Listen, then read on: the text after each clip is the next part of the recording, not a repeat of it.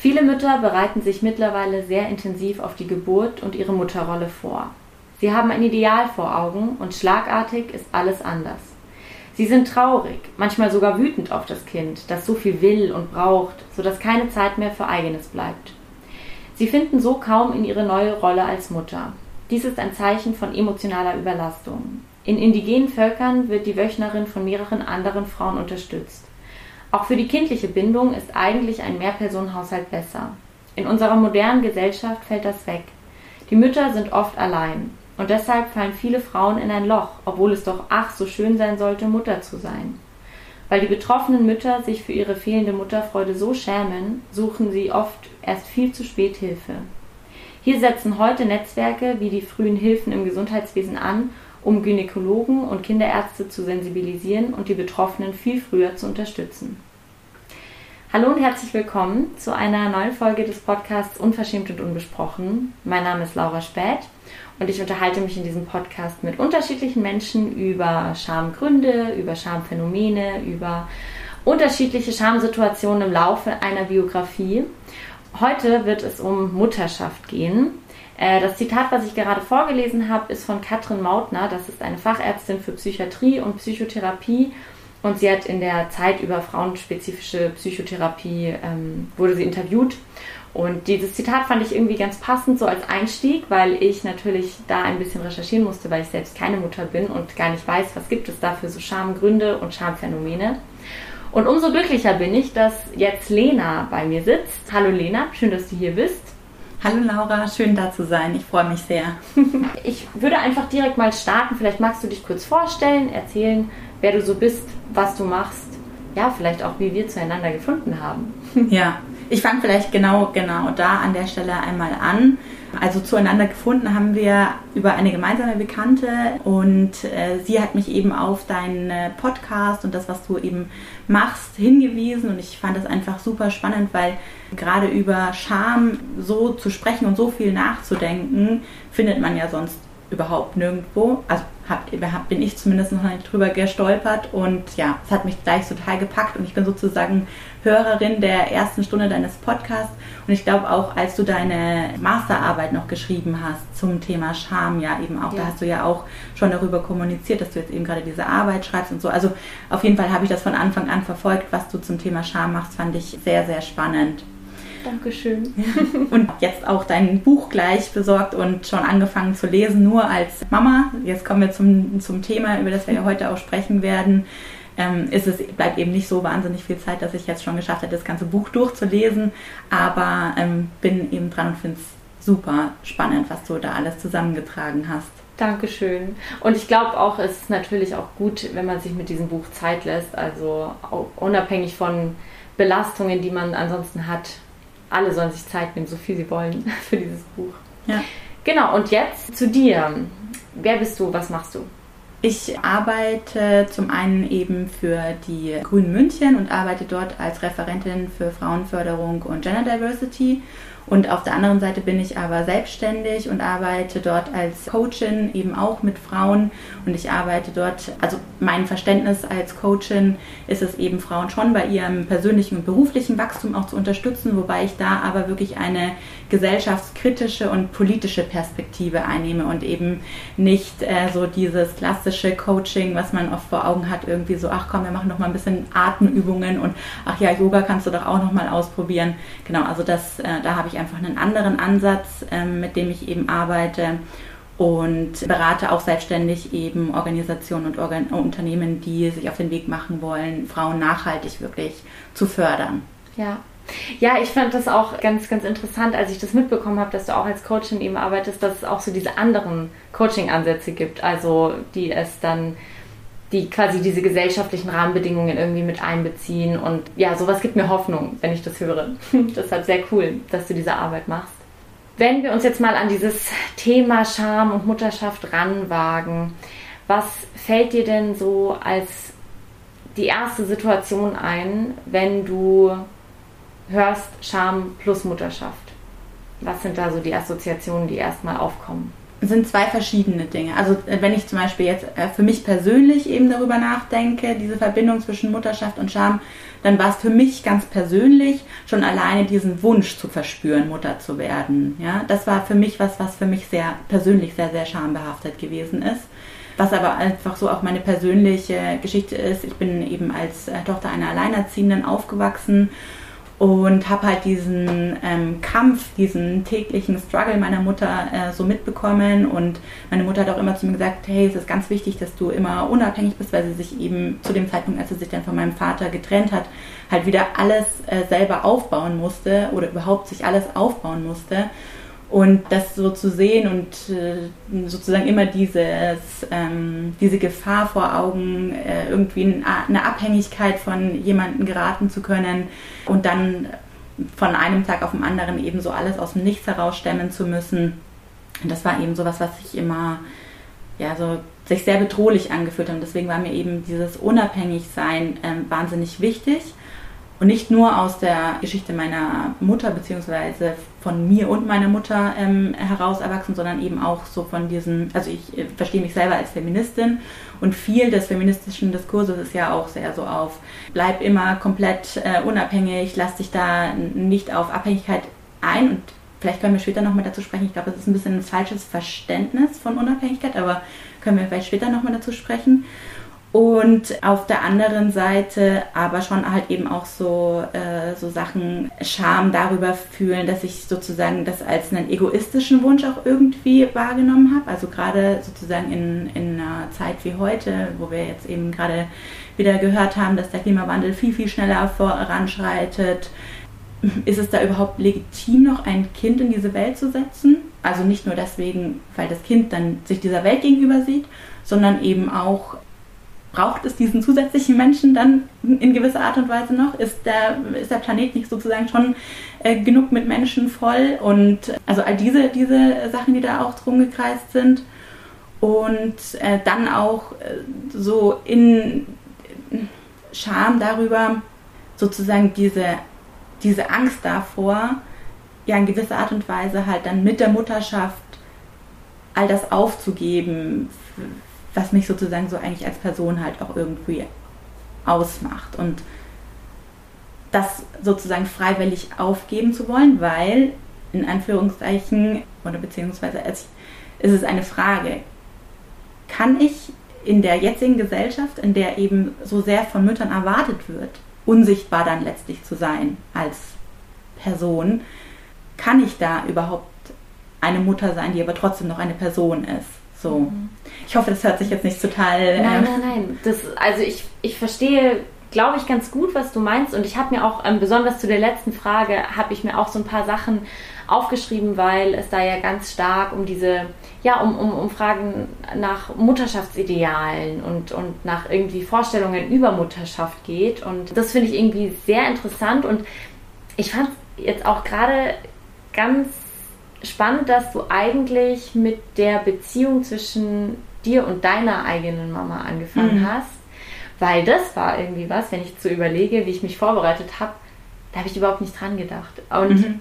dabei ist es total, eigentlich total selbstverständlich, dass man erstmal dabei anfängt, so quasi sich selber in der Rolle des Kindes und welches, also welches Verhältnis besteht irgendwie zwischen mir und meiner Mutter was habe ich da dann schon mitbekommen, was dann auch zurückwirkt auf meine Vorstellung von Mutterschaft und so. Und wie du das gerade gerahmt hast, verstehe ich auch die, ja, dieses Unbehagen, ja, vielleicht auch diese Schamgefühle, die man dann nochmal so aus einer feministischen Richtung irgendwie rahmt, aber die natürlich auch einfach biografisch bedingt sind. Ja. Ja, kann ich, kann ich sehr gut nachvollziehen. Ja. Soll ich nochmal an den Punkt ansetzen? Also wie gesagt, das ist so dieses Persönliche sozusagen, an was ich denke, wenn, ich, wenn die erste Assoziation sozusagen abgefragt wird zum Thema Mutterschaft und Scham. Und das andere ist natürlich das, was du vorhin ja auch schon gesagt hast, eben dann als äh, neue Mutter sozusagen äh, plötzlich festzustellen, äh, oh, das fühlt sich überhaupt nicht nach pur, purem Glück an und so weiter und so fort. Und ich habe fühle mich eher ganz schlecht und sowas, diese Scham, das wird ja auch glücklicherweise inzwischen gesellschaftlich thematisiert und besprochen und darf dann tatsächlich eben auch sein. Mhm. Ja. ja. Und vielleicht bleiben wir jetzt mal kurz äh, bei, bei der Scham, weil das auch so meine eine meiner ersten Überlegungen war, wenn ich nach Schamgründen und Schamgefühlen frage, dann ist es ja immer eine Frage nach, welche Normen bestehen überhaupt und welche Vorstellungen darüber, wie es sein sollte, hat man denn, die dann wiederum zu Scham führen. Und was würdest du da sagen? Was sind so Vorstellungen, die dann letztendlich in der Realität bei Frauen zu Scham führen, wenn sie ihnen nicht entsprechen? können oder wollen oder wie auch immer. Die Vorstellung ist halt ganz klar, du hast dich in den Dienst anderer zu stellen und in dem Moment eben ganz extrem in den Dienst deines Kindes, das ja dann eben da neu geboren ist und alles, was dieses äh, Kind eben braucht, hast du als Mutter in dem Moment zu erfüllen. Und die Vorstellung, die da auch gesellschaftlich irgendwie so da ist, das kann auch niemand außer dir. Und das ist auch das, was in deinem Zitat ja glücklicherweise schon angesprochen wurde doch, das können schon auch Menschen außer dir und bitte hol dir diese anderen Menschen mit dazu. Ja? Mhm. Aber die gesellschaftliche Erwartung ist, und die ist ja als Frau sowieso schon immer da, dass du dich in den Dienst äh, für andere eben stellst, aber mit einem Kind wird dieser Anspruch nochmal viel, viel extremer. Mhm. Und eben, du hast dann, du hast keine eigenen Bedürfnisse mehr zu haben, du hast keine eigene Person mehr zu sein. Und das ist was, also das ist doch grausam auch, dass diese Erwartung eben da ist. Und natürlich hast du weiterhin Bedürfnisse. Also einfache Bedürfnisse wie, ich will mal kurz was essen, ich brauche jetzt mal eine Mütze Schlaf, ich will mal einfach für mich sein, ich will nicht irgendwas an mir dranhängen haben, bitte, ich muss duschen. Ja. Einfach solche Dinge. Ja? ja? Du hast Bedürfnisse ja. und die müssen auch Platz finden weiterhin. Und sofort, wenn man, äh, wenn man eben diese Bedürfnisse äußert, ähm, ist zumindest jetzt meine Wahrnehmung, wird einer sofort vorgeworfen, man ist eine Rabenmutter, man ist eine schlechte Mutter, man hätte kein Kind in die Welt setzen sollen, wenn man sich das nicht überlegt hat und so weiter. Das sind ja dann so die gängigen Narrative, mhm. würde ich sagen. Und wenn du an, mal an deine eigene Erfahrung vielleicht so kurz nach der Geburt deines Kindes denkst, hast du da konkrete Situationen vor Augen, wo dir aufgefallen ist, okay, wow, mit dieser Kraft und dieser Wucht prasseln diese Erwartungen auf mich ein? Also gab es solche Situationen auch bei dir? Ja, zum Beispiel mit dem Stillen ist es halt dann auch so. Also es ist ja so die Erwartungshaltung, dass du eben dann auf jeden Fall stillst, ja. Es zumindest mit Nachdruck versuchst. Weil es, also für mich war es auch nicht einfach. Ich hatte Glück, hatte das große Glück, dass es tatsächlich, also jetzt kommen solche Themen, die man dann eben gerade auch erst als Mütter bespricht, aber dass es eben kein Problem war, dass äh, die Milch gekommen ist. Ja, das hat äh, gut geklappt, aber trotzdem waren meine Brustwarzen halt total entzündet und es hat schrecklich wehgetan jedes Mal, wenn ich das Kind eben angelegt habe. Aber es war so die Erwartung, da quälst du dich, also da hast du dich jetzt auch durchzuquälen eben, ja, und auch wenn du jetzt gerade auf die Toilette musst oder was auch immer, wenn das Kind jetzt Hunger hat, dann hast du zu reagieren und hast das Kind sofort wieder anzulegen, egal welche Schmerzen äh, da eben dann für dich mit verbunden sind. Mach dir irgendeine Pflege danach drauf, mach dieses und jenes, aber bleib weiter daran ähm, zu stillen. Ja. Mhm. Das klingt unfassbar instrumentalisierend. Also dein Körper wird eigentlich komplett instrumentalisiert eben für das Wohl des Kindes, sage ich jetzt. Aber das wird schon während der Schwangerschaft. Ja. Also du merkst schon während der Schwangerschaft, dass dein Körper halt jetzt dafür da ist, dieses Kind auszutragen und du wirst ja auch ganz viel gecheckt während der Schwangerschaft und sowas. Aber gerade auch wenn du dann eben merkst, äh, ab dem Moment, äh, wenn das Kind eben geboren wurde, wie sehr du in den Hintergrund trittst, also nicht nur sozusagen für dich als Person, sondern du in den Hintergrund trittst, weil auch alle anderen dich gar nicht mehr so als Mutter mit äh, deinen äh, Bedürfnissen oder sowas beachten, dann wird dir schon klar, okay, auch in der ganzen Schwangerschaft ging es halt vor allem darum, dass du jetzt halt alles tust dafür, dass dieses Kind eben äh, gut in dir heranwachsen kann und dann eben auch auf dem besten Wege, je nach der Vorstellung, welche das gesellschaftlich sozusagen sein soll, auf, äh, auf die Welt kommt. Dazu kann ich zum Beispiel eben sagen, ich hatte letztlich einen Kaiserschnitt, weil mein Kind war eben eine Beckenentlang. Das heißt, letztlich es sitzt mit dem Popo unten und das ist nicht sozusagen die normale Geburtsstellung, sondern die normale Geburtsstellung, das heißt die normale Geburtsstellung, also die, die halt gut ist zum äh, Gebären ist, ähm, zum Vaginalentbinden, ist eben, wenn der Kopf mhm. unten ist. Und bei, bei meinem Kind war es eben der Po, der unten gewesen ist. Und das kann man schon auch vaginal entbinden. Ähm, es ist natürlich ein bisschen, ja, mit mehr Risiko äh, behaftet, beziehungsweise muss, müssen eben erfahrene Geburtshelfende dabei sein, die auch schon mal solche Beckenendlagen entbunden haben, weil es gegebenenfalls eben bestimmte Handgriffe braucht. Und ich stand also dann vor der Wahl, ob ich eben diese vaginale Geburt versuchen soll. Und die vaginale Geburt ist ja so das, was halt genauso wie das Stillen so als das, das ist das einzigste Richtige eben dargestellt wird. Ähm, und musste mich dann eben entscheiden, ob ich diesen Weg nehme oder ob ich eben äh, von vornherein sage, nee, ich möchte einen Kaiserschnitt. Das kann auch noch während der vaginalen Geburt, das kann es aber auch, wenn das Kind eben jetzt keine Beckenendlage ist, kann es auch immer noch kommen, dass ein Kaiserschnitt eben notwendig wird. Aber ich habe sozusagen schon dann davor entschieden, nie. Also ich möchte gar nicht an den Punkt kommen, wo das dann gegebenenfalls sein muss, dass jetzt ganz schnell äh, der Kaiserschnitt erfolgt, sondern ich gehe dieses Risiko nicht ein. Ich möchte das weder für das Kind noch möchte ich das für mich. Ja? Und auch spannend, genau an der Stelle, warum sage ich jetzt gar nicht erst, ich möchte das für mich nicht und ich möchte das auch für das Kind nicht. Also lauter solche Sachen, die dann irgendwie auffallen, auch wie man darüber spricht. Genau, habe mich eben dann dagegen entschieden, das vaginal zu entbinden und habe mich für den Kaiserschnitt entschieden. Und schon da war es einfach mit so einer krassen inneren Auseinandersetzung auch und auch äh, tatsächlich so im Umfeld, weil halt eigentlich so dieses Ideal von du sollst äh, eine vaginale Geburt haben, weil das, das wichtig für das Kind ist, verbunden tatsächlich. Mhm. Ja. Und ich habe mich mit, also meiner eigenen, aber auch mit anderen Müttern da mal ein bisschen drüber unterhalten, ähm, eben wenn es dann um solche Sachen wie Stillen geht oder auch, weil du es gerade gesagt hast, um Kaiserschnitt versus äh, vaginale Entbindung, dass ganz viele Frauen das auch als wirklich Versagen des eigenen Körpers und also verbuchen und das als Scheitern ansehen, dass sie das nicht konnten, was doch so in Anführungsstrichen normal sein sollte. Ja. Und das stelle ich mir ein unfassbar heftiges und schmerzhaftes Schamgefühl vor, weil ja. es eben so eng verbunden ist mit diesem Fürsorgeanspruch, der gesellschaftlich kommt, aber den man natürlich auch irgendwie selbst hat, weil also da stelle ich mir vor, man möchte ja auch irgendwie, dass das Kind alles möglichst einfach und gut irgendwie hat. Ja. Ja, weil das Besondere an der Scham, die du halt als Mutter empfindest, egal in welcher Situation, ist immer, dass du halt einfach auch die Angst verspürst um dein Kind, ja, dass du nicht das Beste getan hast für dein Kind, dass dein Kind im späteren Leben irgendetwas äh, hat, was darauf zurückzuführen äh, ist, dass du dieses oder jenes getan hast, beziehungsweise dieses oder jenes nicht getan hast. Mhm. Weil ja alles an dir als Mutter hängt. Und das ist ja so verrückt. Ja? Warum sollte denn alles an mir hängen? Ja, voll. Ja.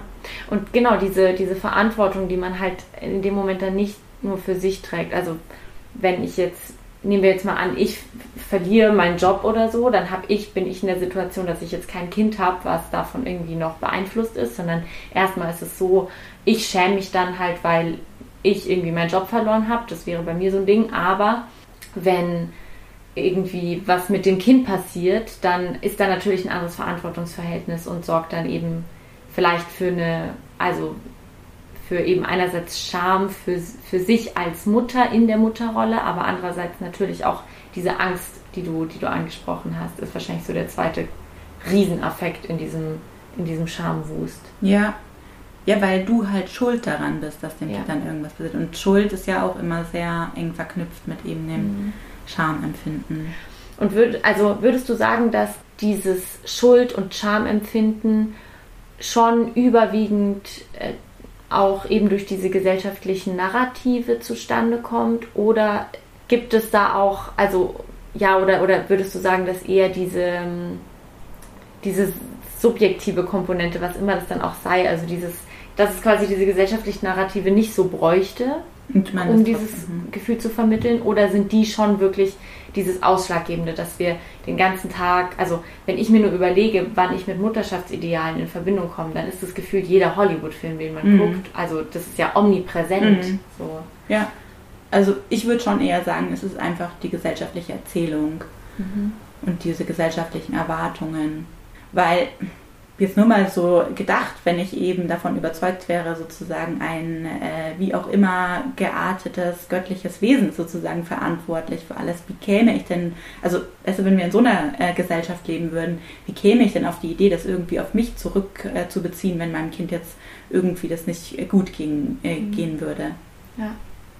Und was sich da für mich auch noch für eine Frage anschließt, ist, die Frage, worauf bezieht sich eigentlich dann das Schamgefühl? Also bezieht sich das auf die Gesellschaft, die quasi Zeugin davon wird, wie man sich nicht angemessen sorgt. Alles in Anführungsstrichen. Ich mhm. sage hier ganz genau. viele Dinge in Anführungsstrichen. Oder ist es auch eine Scham vor dem Kind? Oder ist es eine Scham vor sich selbst? Also wie würdest du das einschätzen? Also ich kann es jetzt nur für mich persönlich eben sagen. Also für mich persönlich ist es zum einen eben, wenn ich merke, okay, ich werde jetzt sozusagen als Mutter angesprochen und ich soll mich ähm, schämen, dann natürlich sozusagen löst das ein Schamgefühl ähm, in mir aus. Und äh, auf der anderen Seite, aber auch im Verhältnis zum Kind, ich schäme mich schon manchmal auch vor meinem Kind. Also eben tatsächlich, weil ich dann eben das Gefühl habe, ähm, also ich habe eben nach acht Wochen wieder angefangen zu arbeiten, ja, und dann äh, gibt es schon so Momente, in denen ich dann eben ja, mich schäme vor meinem Kind, weil ich denke, ah ja, dieses oder jenes Verhalten, wenn es dann eben gerade irgendwie weint oder sowas, sicherlich darauf zurückzuführen, dass ich so egoistisch bin, dass ich eben nach acht Wochen wieder anfangen wollte m, hm, zu arbeiten und äh, die Sorgearbeit äh, alles mein ähm, Partner eben übernommen hat. Also, aber da wirkt natürlich die Gesellschaft rein. Da wirkt halt diese gesellschaftliche Vorstellung davon, dass ich nur eine gute Mutter bin, wenn ich eben alles aufgebe und nur noch für dieses Kind da bin, dann in dem Moment in dieses Verhältnis, in dieses ähm, Mutter-Kind-Verhältnis rein. Mhm. Natürlich. Ja. Und was ich jetzt gerade so raushöre und was ich jetzt gerade für einen Eindruck habe, ist dann doch, dass es eigentlich ganz enorm auch wirklich an kollektivem gesellschaftlichem Wissen mangelt, ähm, aus dem dann diese Unsicherheit also auch so ein bisschen entspringt, weil man sich irgendwie halt nie sicher ist, ja, was ist jetzt gut für das Kind, was nicht. Also ich meine, diese ganzen Debatten um Erziehungsfragen, ja. die also werden ja immer geführt und, und, und dann gibt es einen Turn und dann ist was ganz anderes irgendwie so das Richtige und so.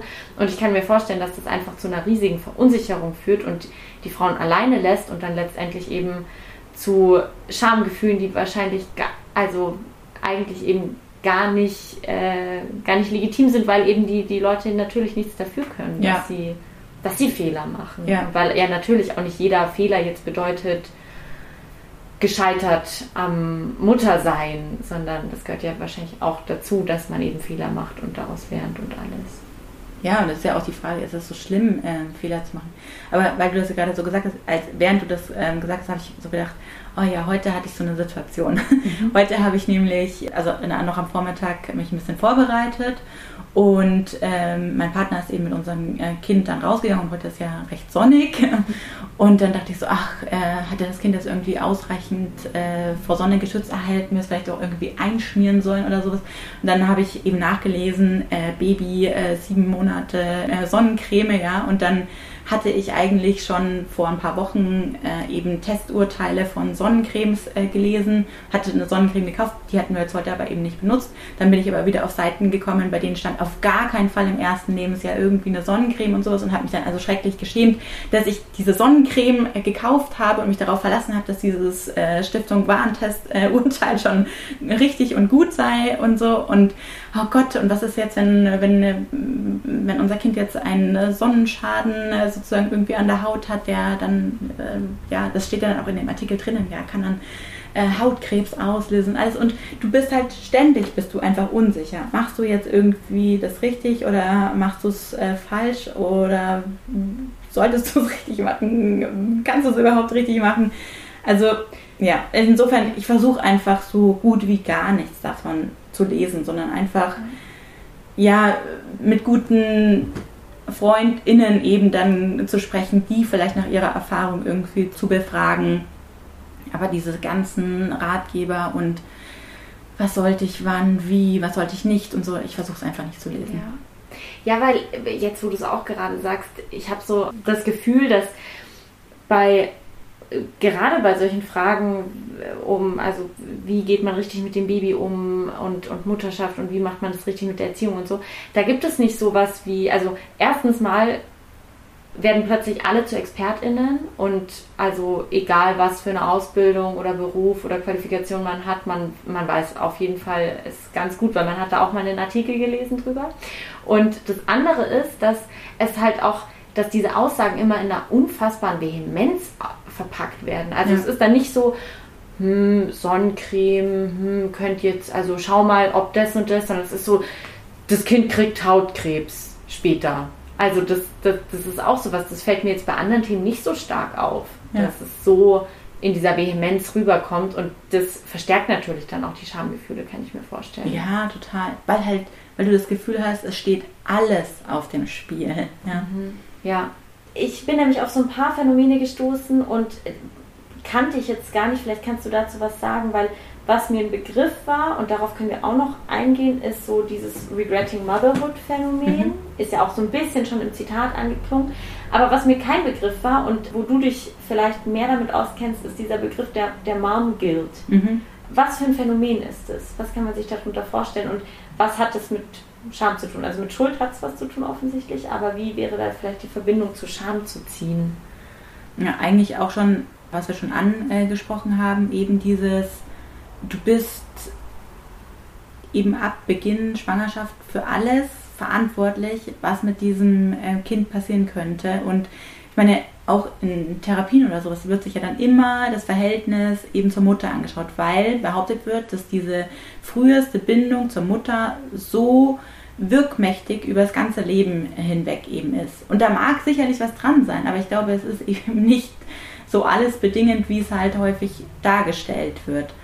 Also zumindest ist das der Kontext, in dem ich diese Mom Guild jetzt kenne. Ich weiß nicht, ob du da noch mal was anderes dazu gelesen hattest. Nee, also genau, das war auch ja. so, das war dieser Begriff kam einfach nur manchmal so unkontextualisiert auf und ich habe mich eben gefragt, ob das genau dieses ist, dass ähm, eigentlich egal für, also egal was man tut, man wird irgendwie immer ständig beschuldigt und ist ständig mit Schuldgefühlen konfrontiert und so.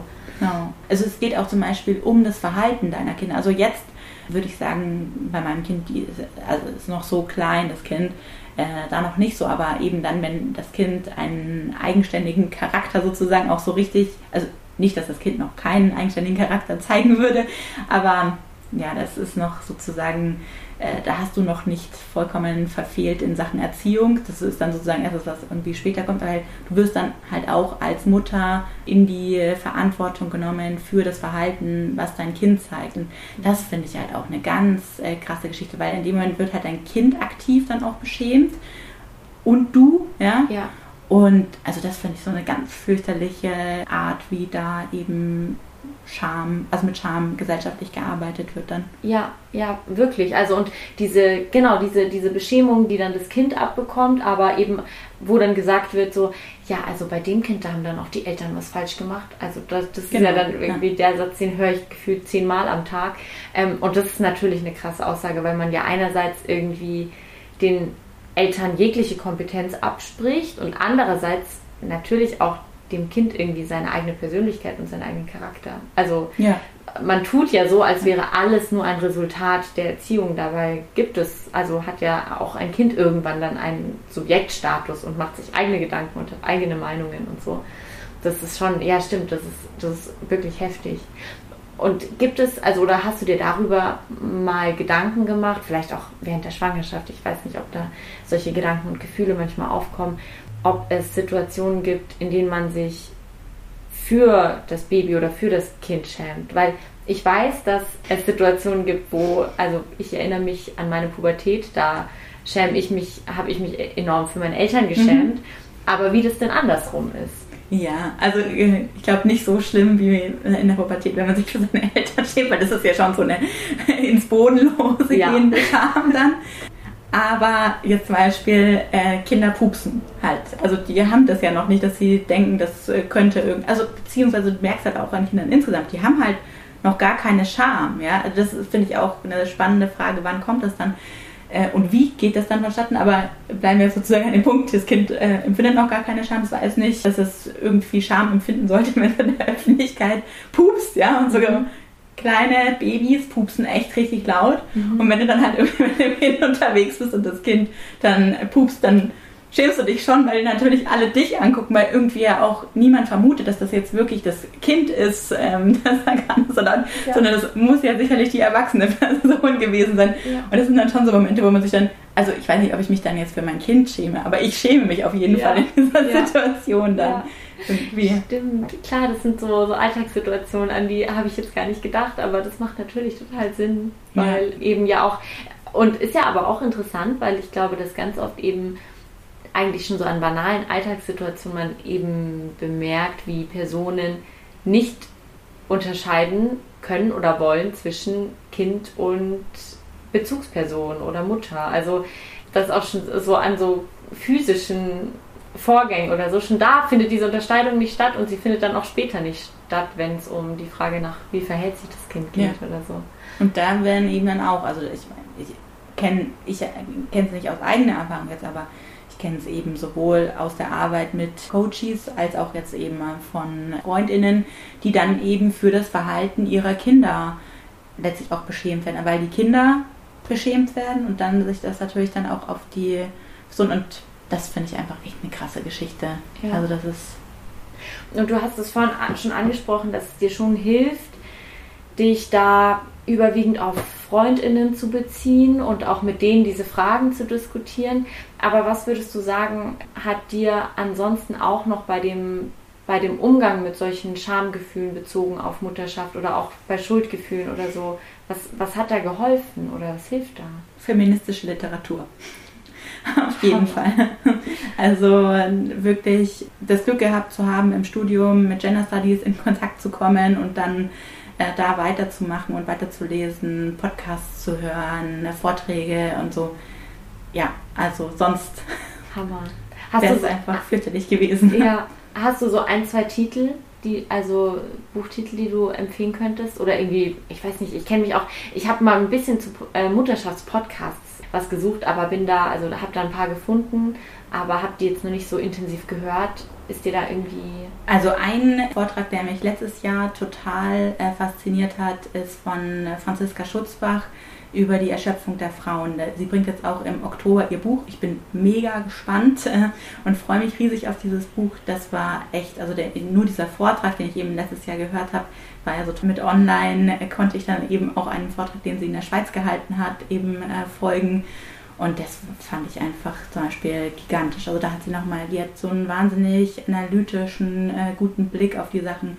Da sind so viele Sachen irgendwie nochmal auch klar geworden. Aber da gibt es so viele andere Texte und äh, Gespräche oder Vorträge. Aber das ist mir jetzt aus dem letzten Jahr noch sehr äh, präsent eben im Kopf. Ja. Mhm. Ich habe, also weil ich hatte, ich bin mit so, oder ich denke bei Scham und Mutterschaft, denke ich, sofort eben an dieses Buch Regretting Motherhood. Mhm. Ich weiß nicht, hast du, hast du das äh, gelesen? Weil ich habe es ehrlich gesagt nur auszugsweise gelesen. Ich habe es auch nur auszugsweise gelesen und halt viele dann eben Interviews oder irgendwelche ja. Artikel darüber, die sich dann damit beschäftigt haben. Habe mit vielen ähm, eben dazu gesprochen, ja. zu, weil das ist ja schon, also so diese Vorstellung Mutterschaft mit Reue verbunden. Es ist sowas absolut tabuisiertes ja. und das hat natürlich auch schon viel Menschen bewegt. Ja, und äh, magst du dazu mal ein bisschen was erzählen? Weil äh, das fällt mir jetzt gerade auf. Ich glaube, in dem Podcast ist noch nie der Begriff Reue gefallen, obwohl, glaube ich, der Zusammenhang zwischen Scham und Reue gar nicht so uneng ist. Mm, aber vielleicht können wir das jetzt mal an dem, an dem Phänomen mal ein bisschen aufzeigen. Was meint man mit Regretting Motherhood? Was ist da auch vielleicht aus den Gesprächen teilweise rausgekommen? Was haben Leute dir da so erzählt? Oder was fühlst, also, also, oder was hast auch du für selber damit für Erfahrungen natürlich? Ja, also ich meine, in der Studie war es ja eben so, das ist ja eine israelische Soziologin, die äh, mit 23 Frauen eben Interviews geführt hat. Und diese Frauen, diese 23, haben alle die Frage danach, ob wenn sie sozusagen die Möglichkeit hätten, alles nochmal anders zu machen mit dem heutigen Wissen, ob sie dann wirklich Kinder bekommen würden, haben die ja gesagt, nein. Und es ist ja so, wow, krass also die wollen wirklich, die, wenn sie die Zeit zurückdrehen könnten, dann würden sie sagen, nein, sie kriegen keine Kinder. Dann waren natürlich immer viele daran, daran, dann gleich zu sagen, ja, ja, es sind doch nur die Umstände sozusagen. Also wenn die Umstände, die gesellschaftlichen anders wären, wenn es eine bessere Vereinbarkeit gäbe, wenn man wieder in seinen Beruf zurückkäme und sowas, dann würden diese Frauen das doch nicht bereuen, Mutter geworden zu sein. Und äh, auch da zeigt diese Studie, doch, diese Frauen wären einfach gerne nicht Mütter geworden. Fertig, ja. Und das ist so äh, so schwer auszuhalten. Und äh, genau das habe ich eben äh, auch viel in den Gesprächen dann so erlebt. Natürlich, es gibt sicherlich einige Frauen, die sagen, hey, wären die Bedingungen anders gewesen, dann wäre mir das mit Muttersein nicht so schwer gefallen. Das hätte, hätte nicht das Gefühl von Reue in mir hervorgerufen. Aber es gibt halt tatsächlich auch Frauen, die einfach gerne keine Mutter sein möchten. Und auch das ist doch ein legitimer ähm, Lebensentwurf. ja? ja und ich fand es damals krass, als die Studie rauskam, weil ich nämlich da bei mir selber bemerkt habe, wie ich automatisch, als diese Antwort kam, nein, auch unter anderen Bedingungen wäre ich nicht gerne Mutter geworden. Ich habe daraus sofort geschlossen, die lieben ihre Kinder nicht. Ja. Und auf die Frage haben aber eigentlich die meisten, ich weiß nicht ob alle, aber die meisten, soweit ich weiß, gesagt, ja, ja ich liebe mein Kind, aber ich wäre trotzdem nicht gerne, also ich wäre trotzdem lieber nicht Mutter geworden. Ja. Und das finde ich irgendwie auch nochmal so ein, so ein, eigentlich eine interessante Differenzierung, dass mhm. man sagt, es geht wirklich um diese Rolle der Mutterschaft und jetzt nicht darum, wie man zu dem Kind steht oder ob man sich fürs Kind schämt oder sowas, sondern um diese, um diese Rolle. Das fand ich irgendwie einen ganz interessanten Aspekt an dieser Studie damals. Ja. Weil das ist ja sofort diese, diese Vorstellung, die dann Leuten aufgedrückt wird, so ja, du liebst dein Kind nicht, wenn du es bereust, Mutter geworden zu sein. Ja. Und ist aber eben gar nicht so, so stark so. Ja. Ja, das ist eh so, so spannend, warum Menschen Ambivalenz nicht aushalten können. Ja? Mhm. Die sind halt überall da. Alles ist ambivalent. Ja.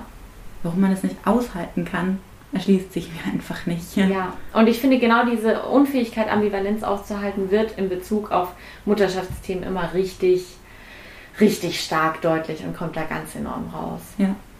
Und ich habe noch mal, da gehe ich jetzt noch mal, ich springe jetzt noch mal ein bisschen zurück. Und zwar ist mir nämlich auch was aufgefallen, was ich davor nämlich gar nicht kannte. Und ich würde dazu mal ein Zitat vorlesen. Und zwar gibt es diese äh, quasi ersten Schwangerschaftswochen, die auch manchmal als Schweigewochen ähm, bezeichnet werden. Und ich lese dazu mal kurz vor. Von Friederike Milbrat ist das Zitat. Als ich nach 15 Minuten in der Konferenz anfing, Schweißausbrüche zu bekommen und befürchtete, dass meine Beine mich gleich nicht mehr tragen würden, setzte ich mich auf den Boden. Es waren ca. 50 Redakteurinnen und Redakteure in dem Hamburger Konferenzraum anwesend und ich, die an diesem Tag extra unter Strapazen mit dem Zug aus Berlin angereist war, war die einzige, die auf dem Fußboden saß. Es war beschämend. Das Gefühl von Scham bzw. die Sorge davor, war in meinen ersten Schwangerschaftswochen mein ständiger Begleiter und versetzte mich in eine Art Dauerstress. Es ging immer schon morgens los. Nach dem Aufstehen zum Beispiel war Früchtetee das einzige, was ich zu mir nehmen konnte. Trotzdem übergab ich ihn meistens ein paar Minuten später. Und während ich die erbrochene Flüssigkeit vom Boden aufwischte, dachte ich jedes Mal, hoffentlich passiert mir das nicht auf der Straße, in der Tram, im Büro. Ich fand das interessant, weil mir war erstens gar nicht bewusst, mhm. dass eben für viele Menschen, und also ich weiß nicht, inwieweit du damit Erfahrung hast, ähm, diese ersten zwölf Wochen, so die sind, in der man irgendwie wenig über die Schwangerschaft spricht, weil man Angst hat, das Kind zu verlieren oder dass es dann irgendwie zu einem Abort nochmal kommt oder so. Ja, dann auch eben diese Perspektive, wie sehr man sich dann dafür schämt, dass der Körper eben diese und jene Signale oder Verhaltensweisen hat oder so, über die man dann aber nicht sprechen kann. Also und was macht es, dieses Verdammtsein zum Schweigen mhm. während der ersten Zeit? Ich weiß nicht, ob du damit irgendwie Erfahrungen gemacht hast. Also diese, diese Vorstellung davon, du musst halt während der Schwangerschaft auch noch komplett leistungsfähig sein, ja, die ist absolut da. Ich komme gleich nochmal auf eine interessante Geschichte dazu aus, äh, aus meiner, äh, aus dem Erleben meiner Schwangerschaft auf der anderen Seite natürlich auch dieses Tabu am Anfang darüber irgendwie zu sprechen, weil es könnte ja noch äh, was passieren. Ja, ist auf jeden Fall. Also ich habe es auch nur mit der Familie geteilt und äh, da erstmal eben abgewartet, ob das alles äh, gut geht. Wobei ich für mich, also meine Schwangerschaft, ich habe den Moment gespürt, in dem ich schwanger geworden bin und es hat sich auch von Anfang an so angefühlt, ja, ähm, dieses Kind bleibt da. Das, das war tatsächlich eher das, was mich so ein bisschen verunsichert hat dann in dem Moment, weil ich so dachte, so, ja krass, das ist jetzt echt für immer. so. Aber nochmal zu diesem, zu dem ersten Aspekt, eben dieses, du sollst auch während der Schwangerschaft die ganze Zeit leistungsfähig äh, sein. Also ich war unwahrscheinlich müde am Anfang und ich hatte eben auch äh, mit ähm, Übelkeit und so auch zu kämpfen. Die war aber keine Morgenübelkeit, sondern die war ehrlich gesagt den ganzen Tag vorhanden. Kenne ich auch so von anderen, eben, die gesagt haben, das ist bei ihnen auch äh, so gewesen, dass sie eher den ganzen Tag über diese Übelkeit verspürt haben und eben sehr müde gewesen sind, sehr abgeschlagen.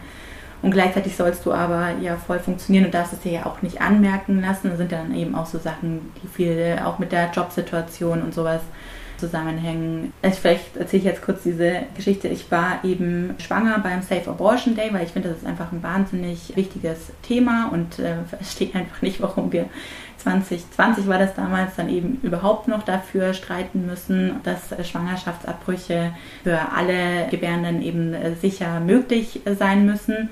Und habe dann eben auch dazu gepostet, auch so mit sozusagen ist es ein Widerspruch als schwangere Person eben sich beim Safe Abortion Day äh, zu beteiligen und habe dann eben darauf hingewiesen, nein, ist es nicht, weil es einfach eine krasse körperliche und psychische Herausforderung für den eigenen Körper, den Organismus ist und dass das deswegen eine Entscheidung der jeweiligen Person, die schwanger ist, sein muss, ob sie eben schwanger sein möchte oder nicht.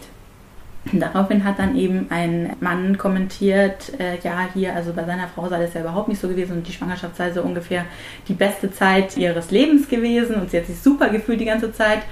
Und dann habe ich dazu geschrieben, ja, das mag schon sein, aber es gibt eben auch viele, für die ist es eine sehr, sehr anstrengende Zeit. Und dann hat er mir also eine private Nachricht geschrieben und hat dann äh, gesagt, so ja, äh, aber ich solle doch äh, mal jetzt äh, mir klar machen, was ich damit gerade den Frauen für einen Bärendienst erweisen würde, weil damit würde ich ja sozusagen allen Chefs in die Hände spielen, die halt sagen, ja, sozusagen auf Frauen setzen sie nicht, weil die fallen ja dann spätestens mit Schwangerschaft und Geburt und sowas aus. Und wo ich mir dachte, ja krass, jetzt sind wir sozusagen als gebärende Person äh, dazu genötigt, so zu tun, wie als wäre so eine Schwangerschaft nichts, damit wir äh, bloß nicht in den Verdacht geraten, dass wir irgendwie weniger leistungsfähig sein können. Wo ich mir denke, hallo, wir produzieren da gerade ein ganzes Leben ja. in uns drinnen. Ja. Hat irgendjemand eigentlich eine Vorstellung davon, was wir da für eine krasse Geschichte machen? Ja. ja.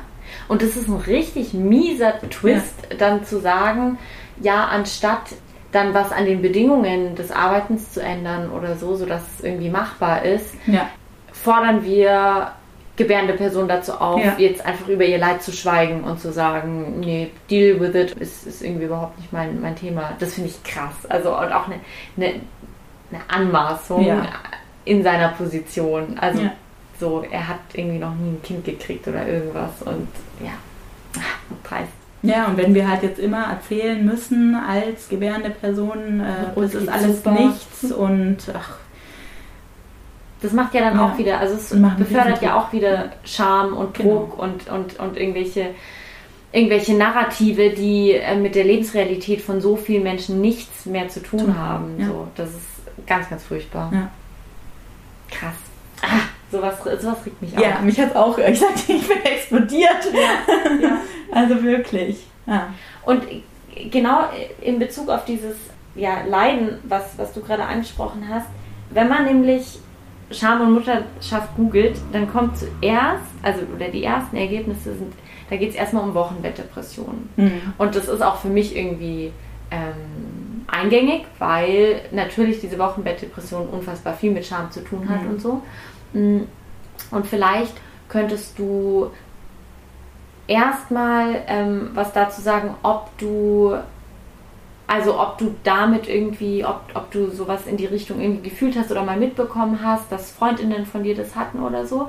Und das andere, inwiefern hängt auch das eben mit so diesen gesellschaftlichen Vorstellungen darüber, wie man sich als Mutter zu fühlen hat, zusammen. Also so diese Glücksvorstellung. So. Also wenn ich mir anschaue, wie über Mutterschaft gesprochen wird, dann ist es ja oft so ein, ja, die Mutter ist einfach ab dem Punkt der Geburt immer nur noch glücklich, ihr ganzes mhm. Leben lang in der Pubertät darf sie mal kurz überfordert sein, aber sonst nur Glück.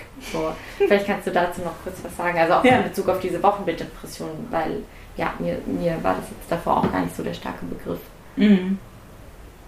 Also bei mir ich habe glücklicherweise nicht so richtig äh, krass, aber so, so eine Wochenbettdepression äh, gehabt, sondern bei mir war es eben so, dass ich ja einfach so dieses, da ist jetzt jemand ständig von mir abhängig und hängt an mir dran und am Anfang, ich habe es halt, also ich bin halt jemand, ich gehe immer wahnsinnig gerne raus. Ich brauche so einmal am Tag brauche ich meine Spazierrunde. Das brauche ich einfach für meine psychische Gesundheit. Und das hat dann halt teilweise am Anfang einfach nicht geklappt. Also unser Kind ist wirklich im äh, Winter geboren. Das war gerade da, wo auch richtig Winter gewesen ist, also mit viel Schnee und so.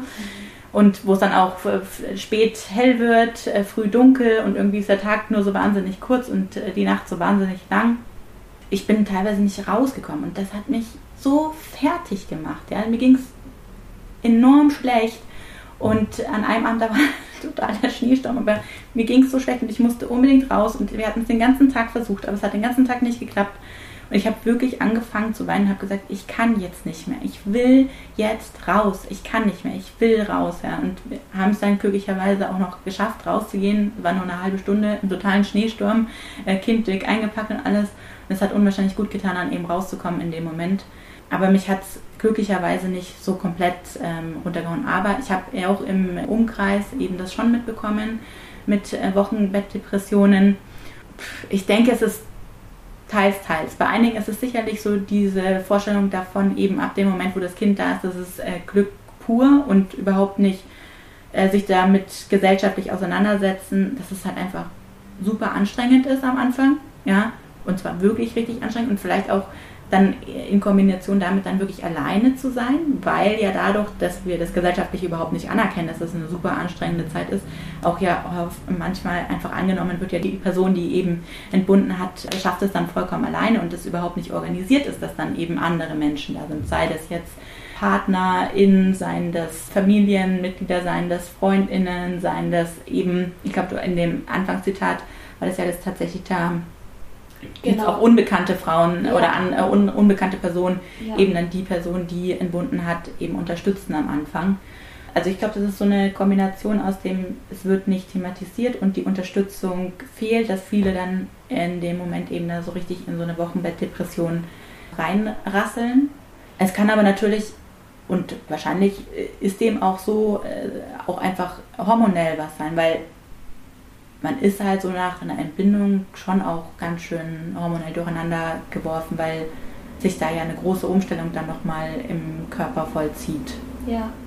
Ja, und ich fand auch den, den Aspekt, den du jetzt gerade nochmal hervorgehoben hast, ganz, ganz spannend, weil das, glaube ich, auch vielen Menschen nicht so bewusst ist, dass nur weil da jetzt ein Baby dann quasi im Raum ist, kann sich die Mutter trotzdem unfassbar alleingelassen und einsam fühlen. Und ich glaube, mit dieser Einsamkeit und dem Alleinsein umzugehen, als Alleinerziehender, aber auch wenn irgendwie ein Partner da ist, der aber arbeitet oder die arbeitet, ist was, was, glaube ich, ganz oft äh, gar nicht so in der, in der, im Bewusstsein ist, dass sich die Person trotzdem alleine fühlen kann mhm. und dass dieses Einsamkeitsgefühl schlimm ist und wenn man dann darüber auch irgendwie nicht so den Raum hat, um drüber zu sprechen und zu sagen, ja, zwei Wochen nach der Geburt ist jetzt für mich nicht alles Friede, Freude, Eierkuchen, sondern mir geht's schlecht, dann, ja, dann kann ich mir vorstellen, dass man sich da eben noch mehr zurückzieht und dann irgendwie in so eine depressive Episode auch fällt. Ja. Genau. Du wirst ja auch nicht rausgeholt aus deiner Einsamkeit. Also ja. Du bist ja schon. Ja, und man denkt eben so, ja, das, das, das, Baby ist doch da. Du, mhm. du bist doch jetzt gar nicht mehr alleine. Ja, aber das ist ja kein, in dem Stadium ist das ja jetzt keine Gesprächspartnerin oder Gesprächspartner oder so oder nee. irgendwie so ein Gegenüber, auf das man sich auf eine bestimmte Art und Weise bezieht. So. Wenn du jetzt mal so an deinen jetzigen oder mittlerweile Umgang mit Scham denkst, was würdest du sagen, hat sich da auch im Laufe der letzten Monate verändert? Also einerseits bezogen haben, darauf auf die Frage so, haben sich die Schamgründe verändert? Also für Hast du dich vielleicht während der Schwangerschaft für andere Sachen geschämt als, als jetzt? Oder ja, wie, was ist da auch so deine, deine Zukunftseinschätzung? Was werden da für Schamgefühle vielleicht noch kommen? Aber auch äh, darauf bezogen, gehst du mittlerweile auch anders mit Schamsituationen um oder wenn du beschämt wirst, als du das am Anfang der, der Mutterschaft gemacht hast? Ja, auf jeden Fall. Also auch schon einfach durch die Auseinandersetzung, die ich sozusagen schon vor das Schwangerwerden gesetzt hatte, mit eben all dem, was dann die Gesellschaft von mir erwarten wird, habe ich eigentlich da schon einen ganz guten Umgang mit diesem Beschämen eben für mich gefunden. Ich werde halt einfach wütend. Ja? Und ich kommuniziere das dann auch, dass ich wütend bin darüber, dass ich jetzt hier merke, dass ich gerade beschämt werden soll oder dass mein Kind beschämt wird und damit letztlich ich, weil ich bin ja für das Verhalten oder für was auch immer wiederum verantwortlich. Und also für mich selber habe ich eben so eine Wut entwickelt. Und ansonsten ist es halt tatsächlich eben dieses, entweder werde ich dafür beschämt, was ich jetzt als Mutter tue oder eben nicht tue, oder es wird mein Kind beschämt. Das ist natürlich sehr schmerzhaft, weil ich möchte ja, dass diese unbegründete Scham, also du hast ja in deinem Podcast glücklicherweise auch schon mal äh, darüber gesprochen, dass Scham ja auch seine positiven Seiten hat, dass wir das als Gesellschaft ja eben auch brauchen und sowas, aber eben so ungerechtfertigt, wenn mein äh, Kind beschämt wird. Eben, also mein Kind ist jetzt als Mädchen geboren und wenn sie zum Beispiel was Rosanes anhat oder sowas, wird sie eben auch als Mädchen äh, gelesen dann ist es erstaunlich, wenn sie laut kreischt. Also sie freut sich. Also wenn sie äh, andere Menschen sieht, dann freut sie sich riesig und äh, kreischt dann total laut, ja. Und dann merke ich schon jetzt, wie sie dann dafür sozusagen kritisch angeguckt wird, dass sie da eben jetzt so laut ist, so ungefähr. Schon von der frühesten Kindheit an mit dem Kind signalisiert, du bist ein Mädchen, bitte halte dich zurück, sei bitte leise, nimm nicht zu viel Platz ein, ja. Und das ist natürlich fürchterlich, das eben mitzubekommen, dass sie dann da beschämt wird und letztlich ja sozusagen diese Scham auch auf mich äh, transportiert, weil ich muss ja jetzt dafür sorgen, dass sie sozusagen dann eben nicht so viel Platz da einnimmt, nicht so viel Aufmerksamkeit erregt. Und das sind so diese die beiden Schamkomponenten, die eben in Zusammenhang mit Mutterschaft jetzt speziell stehen. Und genau, ich, mein Umgang damit wird einfach sein, dass ich äh, verdammt wütend werde und dann auch zu verstehen gebe, dass ich das nicht jetzt mit meiner Tochter oder mit mir machen lasse, sondern eben dann dafür eben auch eintrete und sage, also Entschuldigung, also ich meine, das muss man ja auch nicht, man muss ja nicht dann sofort den Menschen hier sagen, schleich dich oder sowas, kann man auch, natürlich. Aber man kann natürlich auch fragen, so, ja, warum handeln Sie jetzt gerade so und so oder warum sagen Sie dieses und jenes? Ja, genau.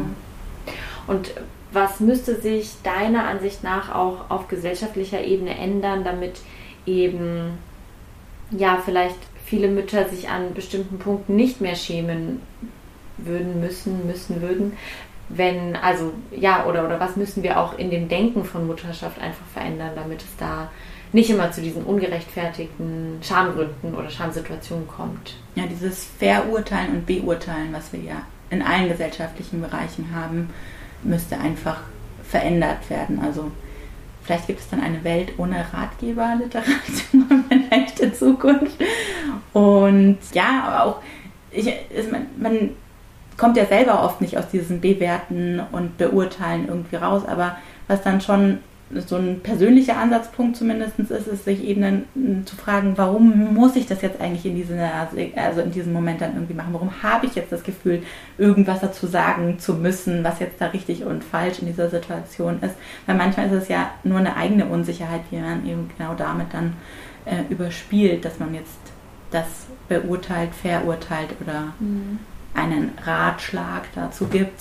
Ja, bevor ich zu meinen beiden letzten Fragen komme, will ich nochmal zurück zum Anfang des Gesprächs kommen. Und zwar, als du über deine, deine Mutter gesprochen hast. Mm, weil mich interessieren würde, ob erstens du irgendwie was an, also, oder ja, ob es jetzt zwischen dir und deiner Mutter nochmal so eine Neuaushandlung auch eures Verhältnisses gibt, seitdem du selber Mutter bist und ob, also wie sich vielleicht auch deine Mutter in Bezug auf deine Mutterschaft ähm, jetzt verhält, also ob es da irgendwie mal zu Schamsituationen oder Beschämungssituationen oder so mhm. gab. Also ich kann mir schon vorstellen, mhm. dass es eben auch viel mit Generationen zu tun hat und so.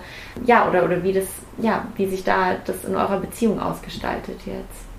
Ja, also es hat nochmal ganz viel angeworfen im, in unserem Verhältnis, sich da eben auch auseinanderzusetzen. Also auf der einen Seite, ich kann natürlich jetzt ganz anders äh, darauf eben gucken, wie das ist, Mutter zu sein tatsächlich.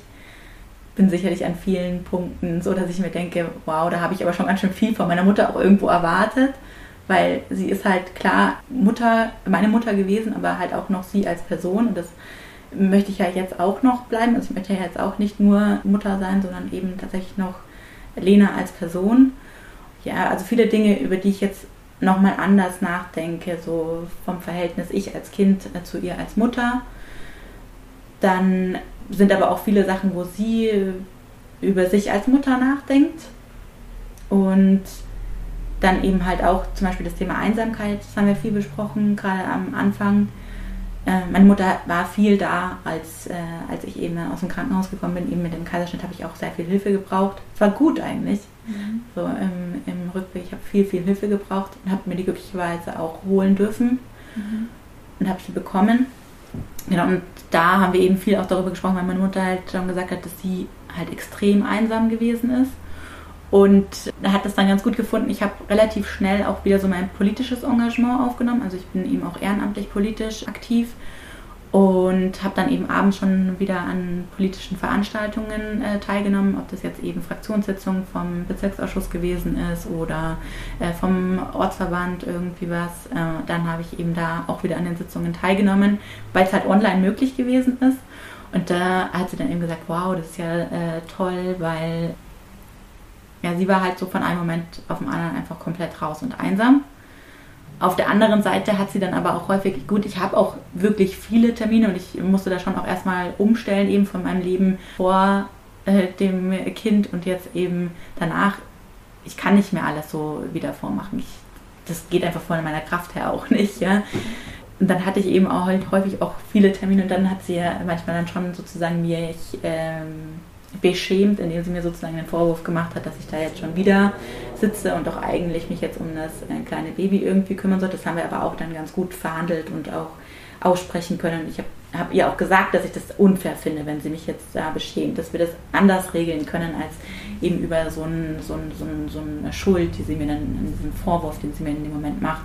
Ja. Also es ist sehr, sehr spannend tatsächlich, was dann nochmal an Dynamik dann eben in dieses Verhältnis äh, zu meiner Mama reingekommen ist. Mhm. Ja. ja, ich fände es auch, ich fände es irgendwann spannend, wer weiß, in 20 Jahren oder so, ähm, mit dir und deiner Tochter mhm. irgendwann mal zu sprechen. Wer weiß, was, was sich da dann nochmal, weil es tut sich ja so faszinierend viel in, in, in so einer Zeit und jetzt eben auch, wenn man dann bemerkt, dass eben sich dann eine, man sich mit seiner eigenen Mutter in dieser Mutterrolle auch dann irgendwie wiederfindet, gemeinsam und darüber reflektieren kann und in einen Aushandlungsprozess gehen kann oder so. Das ist unfassbar interessant. Also ja. finde ich auch cool, dass ihr das machen könnt. Ja. Das ist, glaube ich, sehr viel wert, wenn man das, wenn man das kann. Ja. Ja, auf jeden Fall. Ich finde das sowieso ist total spannend. Es gab dieses Jahr auf dem äh, Docfest gab es auch einen ganz spannenden Film. Also ich habe bis jetzt nur Kritiken darüber gelesen und äh, so ein paar Interviews dazu. Ich habe den Film noch nicht gesehen, muss ich unbedingt jetzt irgendwann mal machen, wenn Zeitmal bin ich nicht abends einfach nur tot mit der Unfall. Ja. Aber der äh, heißt eben auch Bilder und dann das M in Klammern meiner bzw. einer Mutter. Mhm. Und da setzt sich eben auch die ähm, Filmmacherin mit ihrer Mutter auseinander und ist also auch sehr, sehr spannend, also glaube ich. Den schaue ich mir auch an. Ja. Das klingt wirklich interessant. Dankeschön. okay, und jetzt wenn du nicht noch Themen hast, die wir unbesprochen äh, gelassen haben, dann würde ich zu meinen beiden letzten Fragen kommen. Mhm. Ähm, die erste ist die Frage, die ich allen Gästinnen stelle: Wann hat Scham dich gerettet? Hm.